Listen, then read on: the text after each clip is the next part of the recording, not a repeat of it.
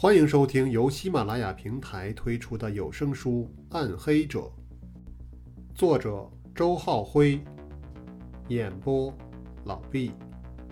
第三十六集，韩浩扒开邹旭尸体上的创口，从中抠出了来自自己手枪的那枚弹头，然后他又拿起周明的手枪，对着假山石壁打出了第二颗子弹。他捡起这枚弹头，嵌入了邹旭的心胸创口。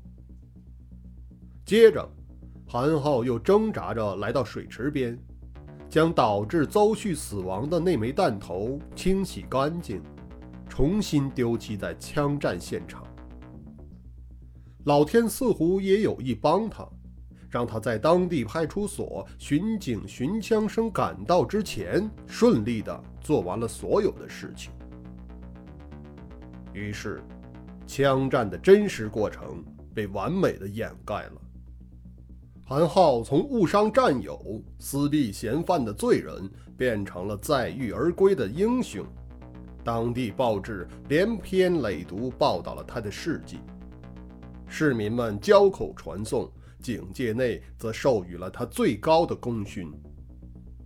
但痛苦却在韩浩的内心不断滋生，他忘不了邹旭倒下的那一刻。忘不了周明的热血飞溅在他自己脸上的灼热感觉，忘不了曾亲手将战友尸体上的创口剥开，鲜血顺着指缝流淌。他忘不了那天晚上发生的一切，可这一切又必须被遗忘。当他迈出了扭曲真相的第一步之后，便注定了从此无法回头。他开始疯狂地寻找彭广福，不是为了将他缉拿归案，而是为了击毙对方，击毙这个除自己之外的唯一知情者。然而，他却一直未能找到彭广福。最终，警界领导制止了他近乎疯狂的寻仇举动，他也只好将此事暂且放了下来。此后。他开始寄期望于彭广福永远不要落在警方手里，那个秘密也就能永远被隐藏了。命运却不愿就此放过韩浩，警方没能找到彭广福，而另一个更加疯狂与可怕的人却找到了他。Immunities。前天晚上，在刑警大队的会议室里。当彭广福出现在显示屏幕上的时候，韩浩的心便深深地沉了下去。Immunities 显然已经掌握了双鹿山案件的真相。这个家伙杀死了其他所有的恶徒，唯独留下了彭广福一个活。其险恶的用意对韩浩而言已昭然若揭。在当晚录像的最后，Immunities 割掉了彭广福的舌头，然后他用阴森刺骨的声音说道：“这是我给你的机会，希望你能把握住这次机会。”所有的人都认为那机会是针对彭广福而言。所有的人也都认为，Immunities 割掉彭广福的舌头是为了阻止后者在警方面前泄露自己的特征信息。只有韩浩能听懂 Immunities 的潜台词。彭广福虽然被割去了舌头，但他还会写字。如果专案组解救了他，将他带回警局。他将毫无疑问提供出那场枪战的真相，这样他才能洗脱自己袭警致死的罪名。所以，那个机会是 Immunities 留给韩浩的机会。韩浩知道自己必须把握住这个机会，要让公园枪战的秘密继续的隐瞒下去。就绝不能让彭广福活着回到警局。凭韩浩的智商，自然很容易想明白其中的利害关系。而 Immunities 此后竟又打来电话，特别强调了一些事情。那阴森的语调仍一直在韩浩的耳边回响。你应该感激我没有泄露你的那个小秘密。现在机会在你自己手中，你该知道如何去把握了。困难，是的，困难当然存在，但是我会帮你。现场会出现对你有利的局势，而那局势稍纵即逝，你必须下定决心，不能有丝毫的犹豫。你为什么不说？你还没有下决心吗？看来我有必要给你描述一下犹豫的后果了。你将从英雄变为罪犯，人人都知道是你杀死了邹旭。会有一些卑鄙小人用最阴暗的心理去揣摩你的动机，他们会说你是为了当上大队长，故意杀了自己的战友，你将被人唾弃。百口莫辩。同时，彭广福罪不至死，他将活下来，并且 带着丑陋的笑容旁观你的窘迫处境。是他害死了邹旭，那本不是你的责任，可你愿意让他成为最后的胜利者吗？即使你杀了彭。没有人会怀疑到你。我刚刚杀死了韩少红，所有的人都知道了我的能力，他们会相信是我所为。你不必有任何的顾虑，我已经在现场安置好了炸弹，等你得手之后，爆炸将毁掉一切的证据。我为什么要这么做？这是一场游戏，你不把它进行下去。又怎么能奢望知晓他的结果呢？明明知道是对方的阴谋，但韩浩已别无选择。在矿洞现场，韩浩曾尝试将熊原支开，但后者却坚定不移地守在彭广福的身边。这是韩浩在设想中会遇到的最糟糕的局面。不过，既然有了设想，那当然也已做好应对这糟糕局面的准备了。这是一个痛苦的决定，但当第一个错误酿成之时，就已注定了日后无法收拾的恶果。有了第一步，就有第二步；有了第一个，就有第二个。韩浩再一次杀死了自己的战友，只是误杀。变成了谋杀。熊原毫无防范，韩浩的刀片轻松地划过了他的喉管，鲜血再次喷溅出来，顺着韩浩的手腕流淌。然后是彭广福，熊原倒在地上，强壮的身体使他一时未死，但喉部深深的创口已让他说不出一个字来。他只能瞪大了眼睛看着韩浩，愤怒而迷茫。韩浩没有勇气去补上一刀，他向着矿洞深处狂奔而去，像是在逃离地狱，又像是在冲进地狱。熊原的眼神让他脑胀欲裂，精神也难免恍惚，所以当尹健忽然出现的时候，他没能立刻分辨出对方。在下意识的交手之中，熊原的鲜血被传到了尹健的手上，这就是警车挡杆上为何会出现血指痕的原因。事实上，当小分队赶到医院之后，在明亮的环境中，尹健很快便发现了自己手上的鲜血，并由此得出了一些非常可怕的推断。他从未接触过熊原的尸体。这些鲜血只能是韩浩传递给他的。尹健不敢相信自己的推断，同时也无法为那个推断找到一个合理的解释。尹健把困惑藏在了心中。在他眼里，韩浩已不仅是领导，更是偶像和导师。他无法承受这样一个形象在自己面前崩塌，所以他宁可去躲避。不过柳松却把问题挑到了风口浪尖上。当韩浩找了个理由去掩饰此事时，尹健仍然选择了沉默。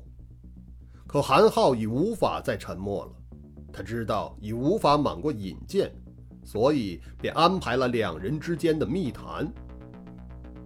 韩浩把一切都告诉了尹健，由于两人间有着非同一般的情谊，尹健答应将秘密保守下去。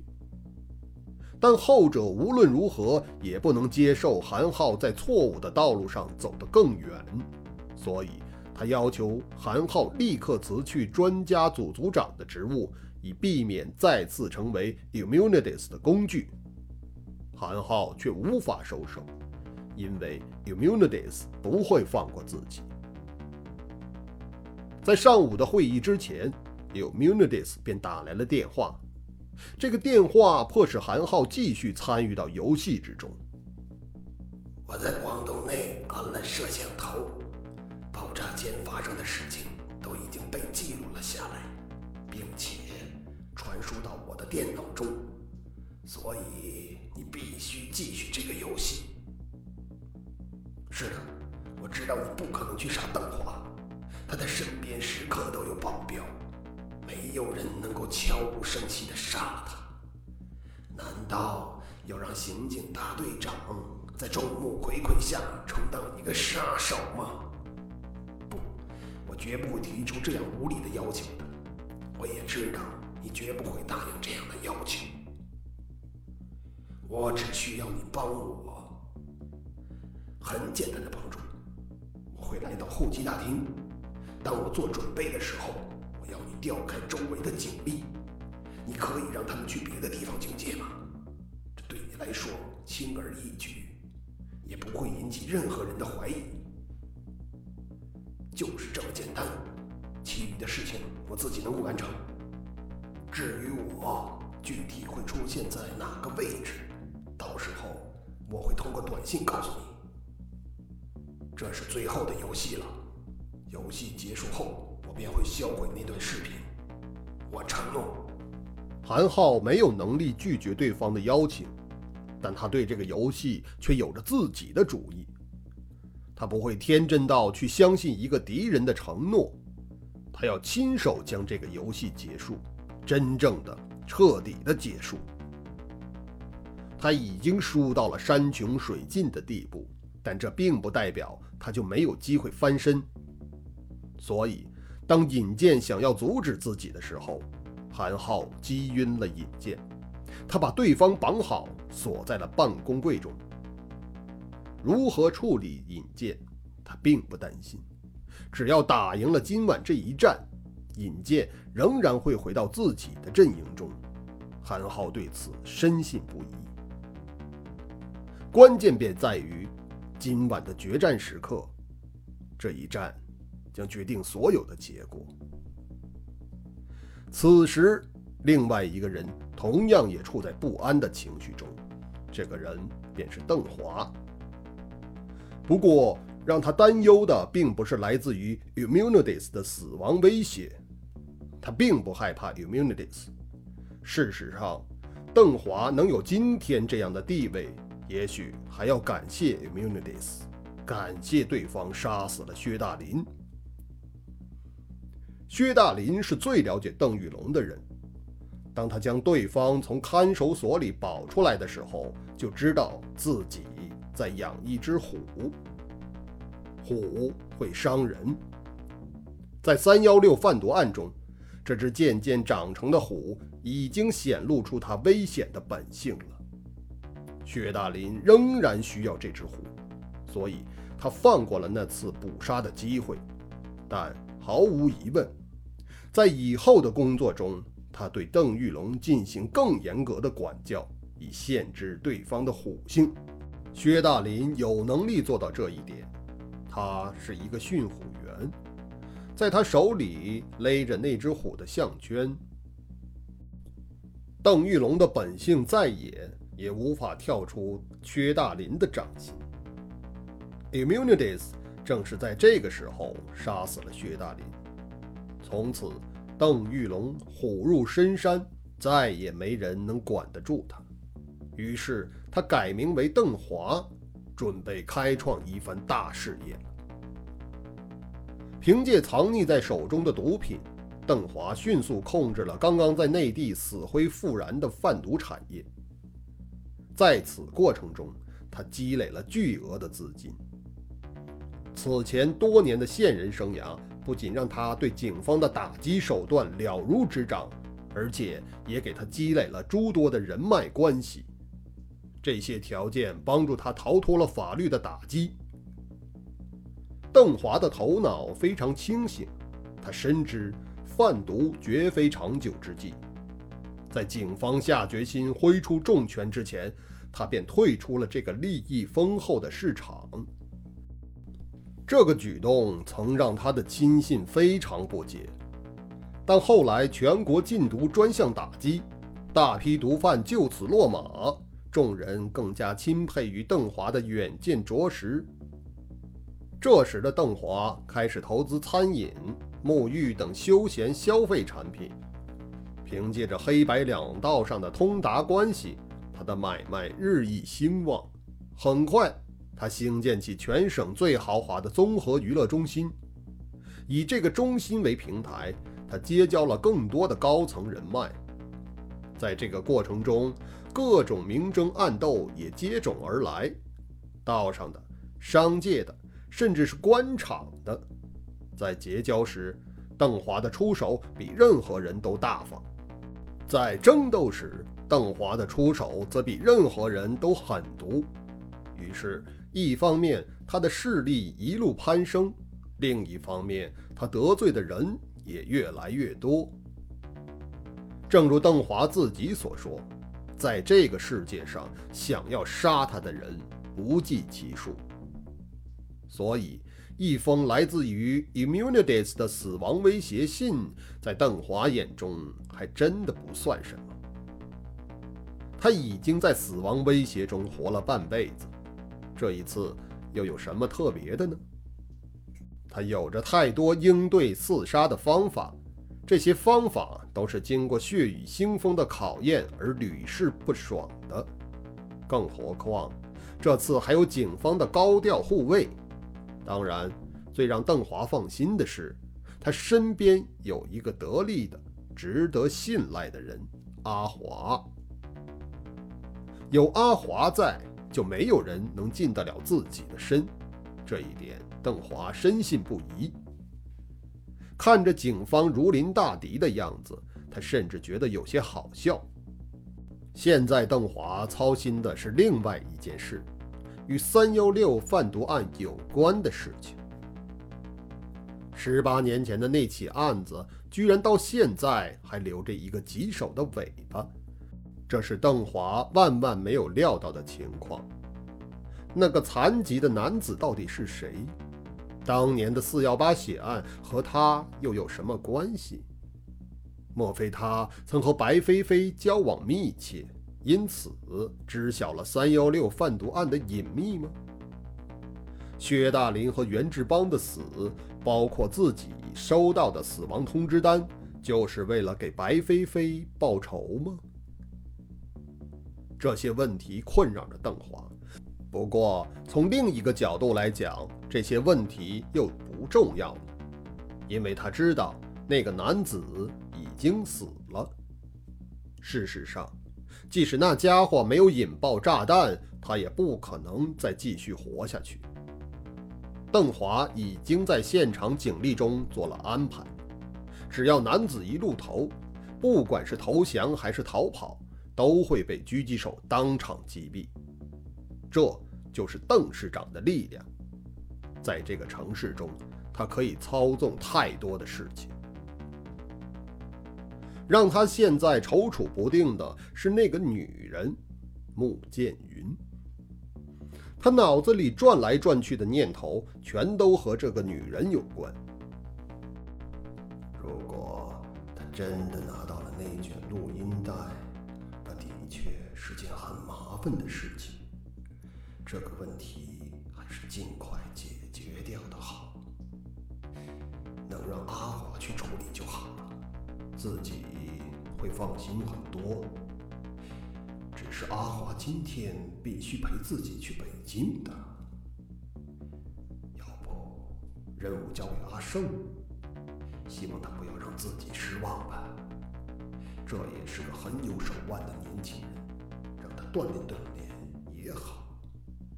嗨，不用愁那么多了，这么些大风大浪都过来了，难道还会在十八年前那条小沟里翻了船吗？唉，已经没有人能扳倒我创立的王国了，谁想要阻挡我的势力？那便只有被碾碎的命运。只可惜了那个女人。从很多方面来说，她都是很值得欣赏的呢。十二月二十五日晚十八点三十分，在众人目的不同的等待中，夜晚终于来了。邓华走出了他那间防范严密的办公室，准备按计划前往机场。大厅内的韩浩已提前得到了消息，刑警队员们立刻行动起来。他们清理了大厦出入口附近的闲杂人员。与此同时，邓华的司机将那辆宾利车开上了大厦门前的迎宾台。特警队的人马则配合着守在了迎宾台周围。片刻后，十多个身穿黑衣的保镖陆续走了下来。他们一个个身材高大，黑色的墨镜遮住了小半个脸庞，动作整齐划一，就像是流水线上走下来的人物，外人很难分辨出他们之间的差别。保镖们呈两列分开，在大厦和车门间形成了一条护卫严密的通道，然后邓华才出现在了大厅中。在他身边，除了最后两名黑衣保镖之外，当然还有少不了最得力的贴身随从阿华。